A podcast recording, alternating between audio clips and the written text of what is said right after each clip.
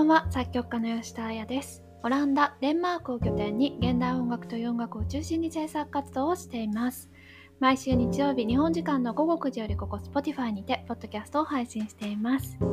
先週はですねえっ、ー、とまあ貯めて撮っていた分ということもあってかなりあの本当いつもにまして中身のない話をしたんですけれども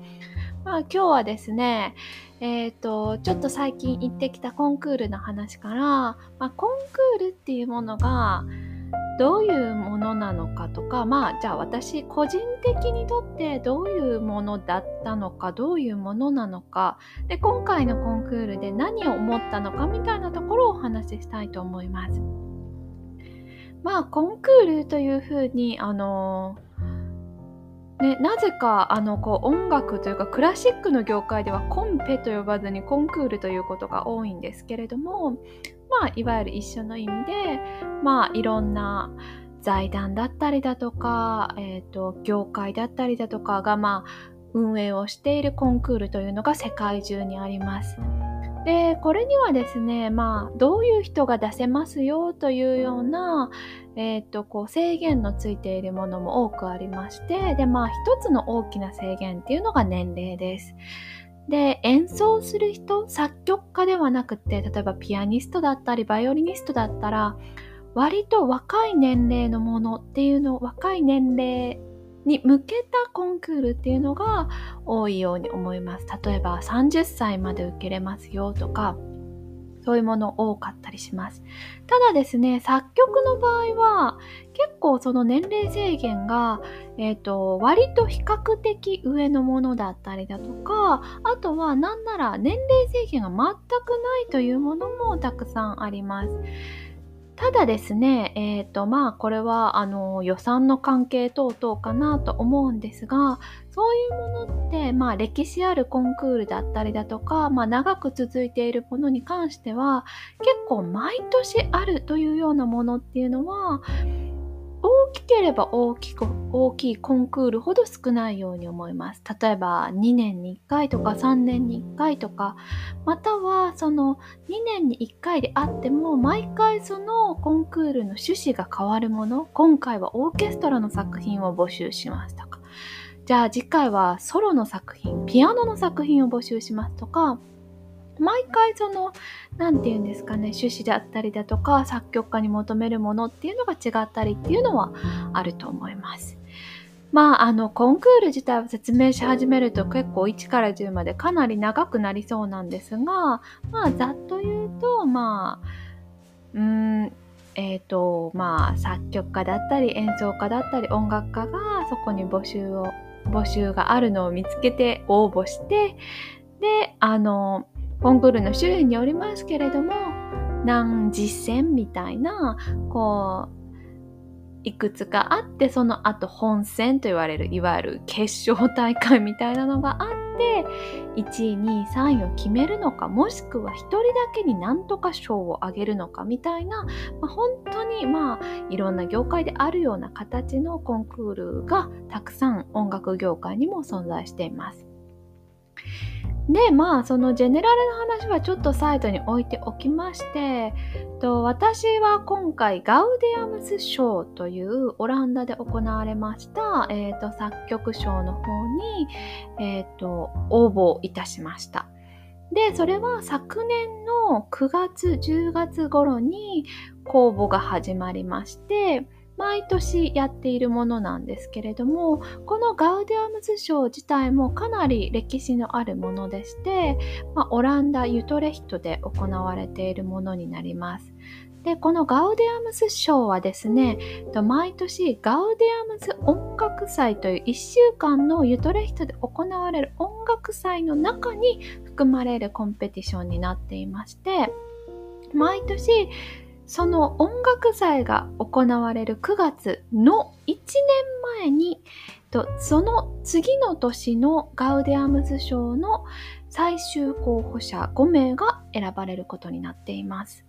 なので最終候補に選ばれた人は1年間かけてこの次のコンクールのための準備をするというような感じです。で私は昨年2022年に今年23年のガウディアムス賞の、えーと、最終候補者5名のうちの1人に、えーと、選出いただきました。でですね、この1年がどういうものだったかと言いますと、えっ、ー、と、まあこれはちょっと別のエピソードでもお話ししたのかなと思いますが、まあ、えっ、ー、と、その応募した際に、え、ー、と、選んでいただいた1曲は必ず次回の音楽祭で演奏されることが確約しています。ただ、あと2曲をそれぞれの、えーと、候補者がその1週間の音楽祭のうちに発表できることになっていましてそれぞれの作曲家が計3曲を1週間の音楽祭のうちに発表できるというような内容でした。でその1曲はそのコンペティションで選ばれたものでもう一つはかなり自由な作品で良かったんですけれどもこれまでに演奏されたことのあるものプラス音楽祭の、えーと、趣旨だったりだとかあとは現実的なこうフォーメーションに合うようなものの中から一つ今まで書いた作品の中から一つこう主催の方が選んでくださってこれもう一度うちでやりませんか？みたいな形で声をかけてくださいました。で3つ目は、えーと、その年その年で変わるんですけれども毎年23の、えーと、アンサンブル音楽団体をそのコンペティションの団体が、えーと、選びましてその団体と一緒に新しい作品を書いてくださいというようなものが、えー、と課せられました。なのでこれは皆さんこの5人が用意ドンで1年前にこうその話を知って書き始めるというようなものです。で正直1年間かけて書くというよりかは割と34ヶ月かけてみんな書いたというようなイメージは私はありました。というのもですねまあこういうようなコンクールって応募してもそのたった5人に選ばれることって本当にかまあ実力っていうと私が言うとおかしいんですけれども実力の部分ももちろんありますがこうちょっとタイミングだったり運だったりみたいなあとは他のこう応募者の状況だったりにもよるわけでこういつその話が来るかなんて正直読めないわけですね。たとえ毎年毎年そこに受けていても今年は通りそうみたいな感覚って正直誰もがないと思います。なので何が言いたいかというといつも通りこう仕事だったり学生生活を送っている中で突然ある時突然そういうのが降りかかってきて降りかかってきてというのはおかしいんですがまあそういう機会を頂戴してプラスある日突然新しい曲を書かなきゃいけないというような状況に陥るんですよ。でまあちょっと私もネガティブなワードを使ってしまったんですがまあ私たち5人誰もが結構混乱していた状態だったと思います。というのもやっぱり皆さんこう作曲家だと割と次の1年ぐらいはこういう曲書いて次まあこういう曲書いてっていうぐらいのプランは決まっていてというのも1曲を書くのにたった1日2日もしくは1週間2週間で書けるものっていうのがなかなかこう現代音楽の中ではないんですね。なのでまあ大体この曲は3ヶ月ぐらいかけるとか、まあ、次の曲なんなら大きいから1年ぐらいかけるとか割とこういう大きなスパンで皆さん制作の予定って決められている中でじゃあ1曲を書かなきゃいけない。かつそれが新しい作品でプラスこうコンペティションの中の課題の一つであるみたいな風になると皆さんその予定をこうどうにか切って貼って塗ってみたいなことをしなくちゃいけないというような割とあの1年前からノミネートされているとはいえ結構そのスケジュール感だったりだとかあとは単純にあのまあ、書いてる制作の過程でどういうプロセスをやっていくかみたいなところは結構皆さん頭を抱えていたんじゃないかなと思います。私自身もすでにいくつか決まっている中でじゃあその中でもどれを捨てるわけにもいかないしなんならですねこのコンペティションっていうのは別に仕事ではないわけですよ。でそれが何かというとまあ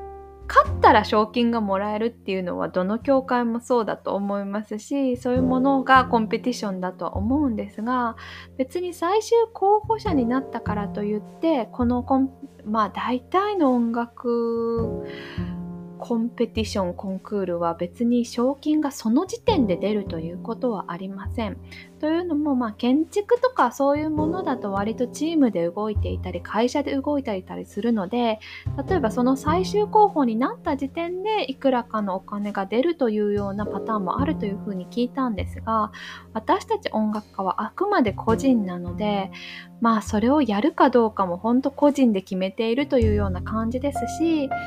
まあ、その最終候補に残った時点で全てに全ての候補者にこう均等にお金ががすでに分け与えられるということはあまりなくってまあこの国でやるからどうぞ来てくださいというようなそういうような招待のお金というかまあ、単純に渡航費だとか宿泊費だとかそういうものは出たりすることは多いですけれどもそれであってもまあそのその作品に取り組む時間に対してのこう給与っていうのは正直発生しないことがほとんどだと思います。なので私もまあお金を生んで食べていけないかなきゃいけない上でこういうことをこういうコンクールへの参画をしたっていうのは結構あのもともと自分がフリーランスになった時からあのいろいろ計画はなんとなくですけれどもしていてであのまあそういうコンクールだったりだとかと自分の仕事の制作とどう兼ね合いをつけていけるのかとかあとはそんな中でもこう合間を縫ってやるコンクールにどこまで意味があって何を自分が求めてるのかっていうのは結構明確にしてきたつもりです。じゃないとやっぱりコンクールをこう仕事をし始めてからするというのは結構精神的にもきつい部分があってやっぱりだいぶこう賭けなわけですよ時間もかけるしなんならお金もかけるって言ってもおかしくないぐらい別にそこにお金がこう発生してもらえることではないのでなんかまあ言ってしまえばリスキーみたいな部分はフリーランサーとしてはあると思います。じゃあそういうのをやるから仕事の手を抜くとか仕事のを減らすとかっていうこともなかなかしにくい状態でただですねやっぱりこう大きなコンクールを目指すというかを出す意義っていうのを私は結構今回改めて本戦という、まあ、決勝大会って言ったらあれですけれどもそういうものに参加させていただいて初めてちょっと身に染みて感じる部分がありました。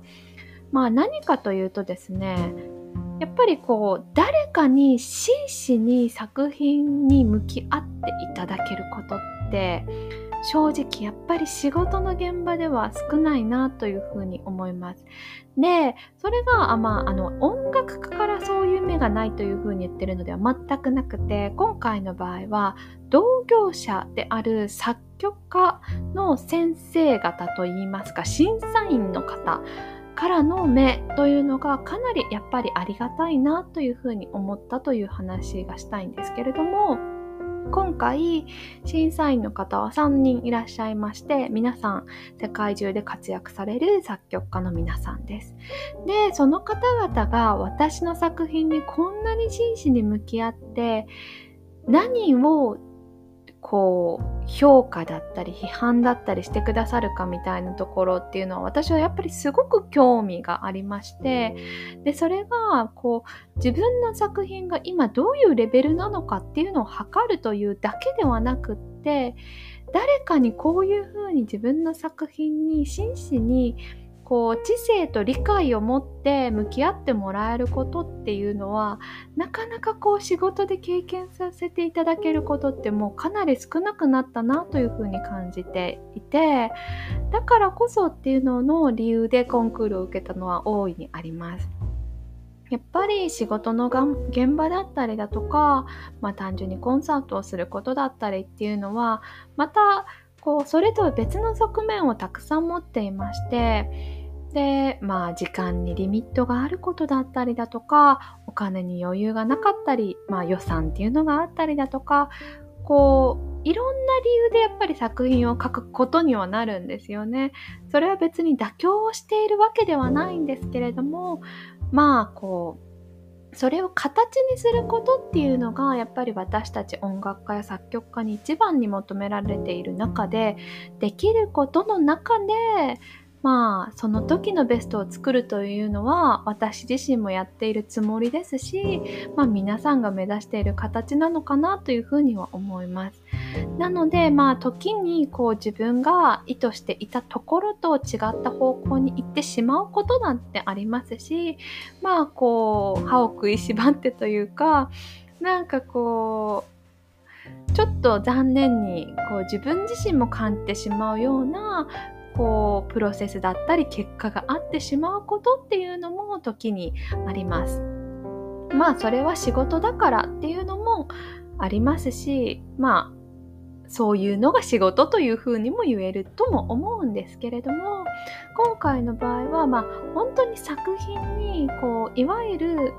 それだけをそれがどういう何であるかとかっていうのをのけてただの芸術作品音楽作品として何かこう見ていただいてそこにすごく時間をかけて真摯に向き合っていただけたことみたいなのがやっぱりとってもとっても新鮮ででまあかつそのこうその作品を見ていただいた皆様にこう皆さんというか、まあ、それは作曲家の先生審査員の先生方もそうですけれども、まあ、観客の皆さんもそうでなんかとてもこう、うん、単純に言ってしまえばかなりの刺激にはなったなというような普段の仕事では得られないような感覚にはなりました。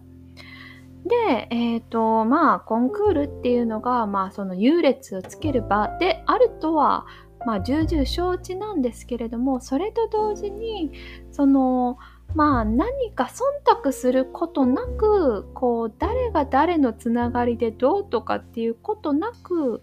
まあ、あのかなりこうフラットな目でそういう真摯に作品と向き合っていただけたことみたいなのはやっぱりかなり私にとっては大きくってそういうものがすごく必要だなというふうにも感じました。というのもですねまあこのご時世まあ作曲だとか音楽だとか関係なくやっぱり皆さん忙しいわけですよ。で忙しい中で他の人がやっていることだったりだとか作ったものとか書いたものとかを本当に真摯にこう見たり聞いたりこう追ったりすることってとっても難しいんですよね。私自身も正直すごく興味はあるけれどもそういうものを本当にこう時間をかけて時間をかけて他の方の作品を見たり聞いたり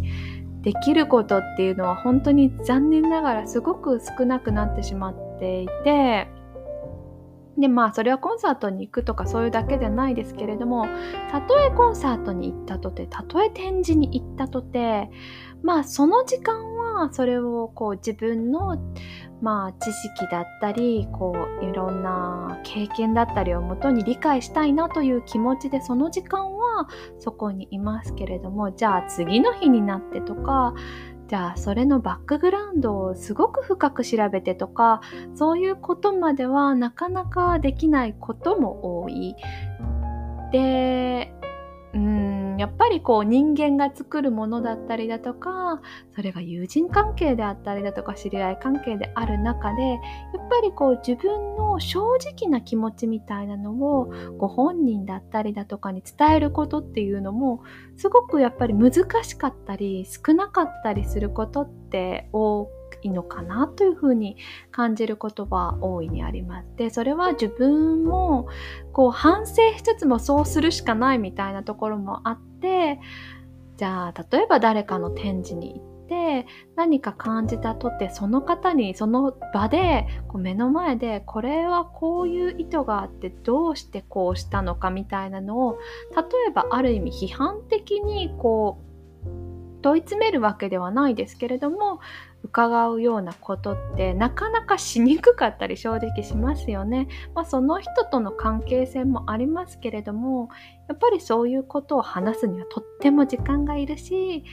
そうお互いの人間としての理解みたいなのもいてこうただそういう言葉だけをその場で投げたりだとかその人に投げたりすることができないってなるとなんとなく「あおめでとうございます素晴らしかったです」って言ってその場を離れることっていうのは正直とっても多くってまあ一周回ってそれがすごく一番失礼だなって自分で言いながら感じることは多いんですけれどもでもそういうしかないなっていうような時もまあたくさんあって。で何が言いたいかというと正直「いいね」とか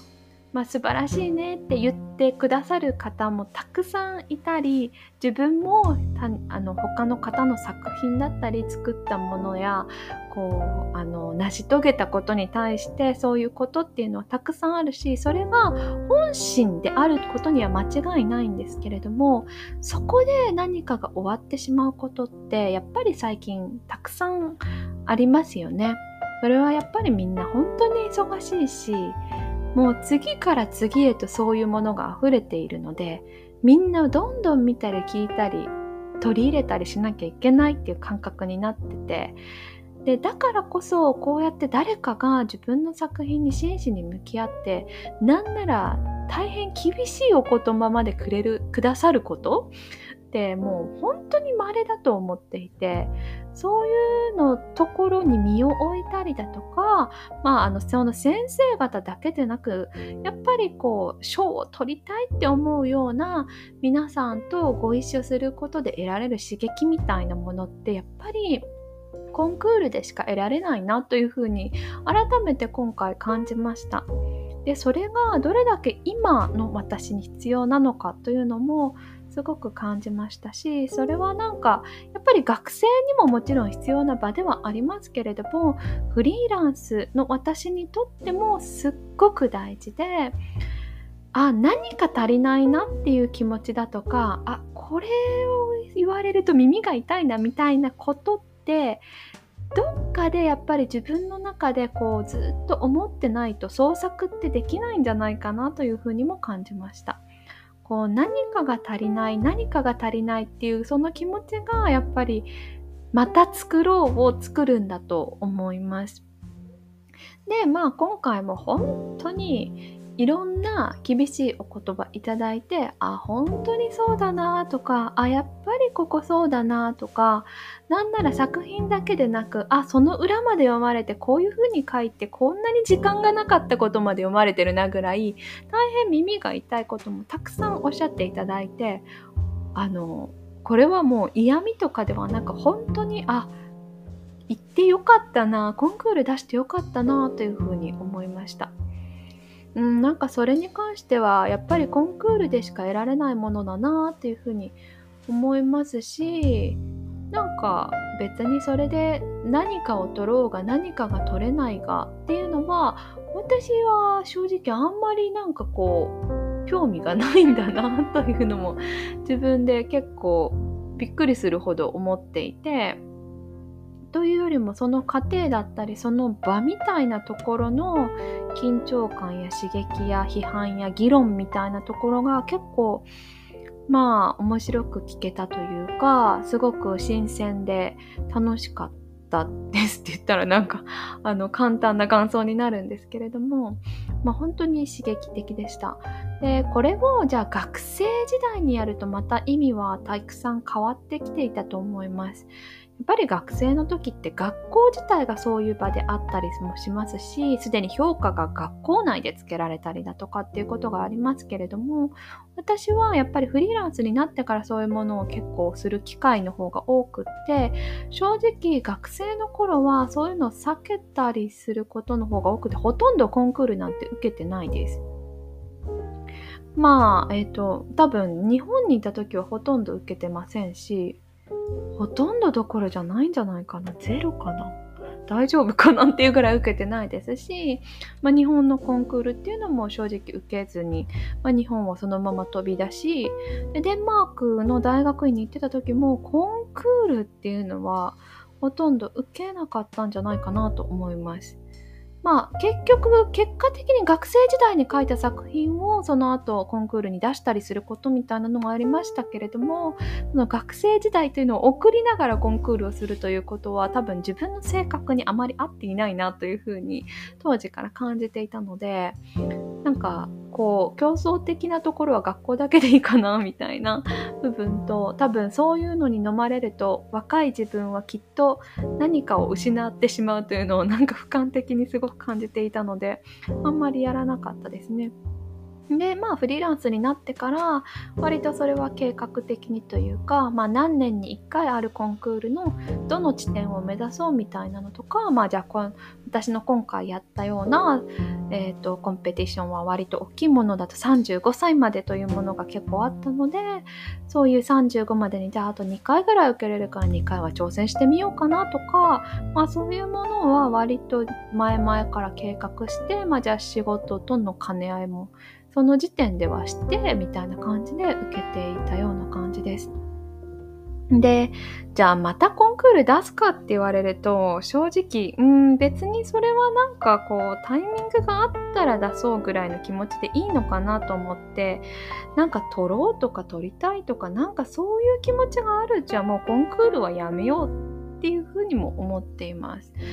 あとは、まあ撮りたい気持ちがある時もやめようですし、その取れた取れなかったで落ち込むようなことになるなら受けるのやめようとも思っていてやっぱりあくまでフリーランスの作曲家だからそこで私の作品を楽しみにしてくださっている音楽家やあの観客の方もあのいらっしゃるのでそういう仕事も大事にしていきたいですしなんか取れたから作曲もおしまいってしまってうのはこうちょっとなんか残念だなとかそれをもってこう何か一つの満足を得てしまうものも残念だなというふうにも思うので何かこうまあタイミングを見計らってというか何か自分の気持ちがこうあそういう何かこう刺激や批判をこの時点で一回入れないとこう自分の制作が行き詰まってるなとか作品が行き詰まってるなっていうそういう刺激になるタイミングでそういうものは挑戦できたらいいのかなというふうに思っています。あとは年齢の区切りとかまあそのコンクールがじゃあ3年に1回だったら次いつ開催されるとかラストチャンスだなとかどうせ最後だったら受けてみるかなとか なんかそういうような感じで今後もそういうコンクールっていうのとは向き合っていきたいなというふうに思っています。まあでも、うん。今回やってよかったっていうのが、まあ本当単純ですけれども一番のあの思い思い出というかまああの感想ですね。うん、やっぱりこう何か足りないっていう感覚に気づけたことは今のまあ31歳の私にとってはすごくすごく大事な感覚でした。というわけで今日はコンクールのお話をさせていただきました。それではまた来週日曜日に。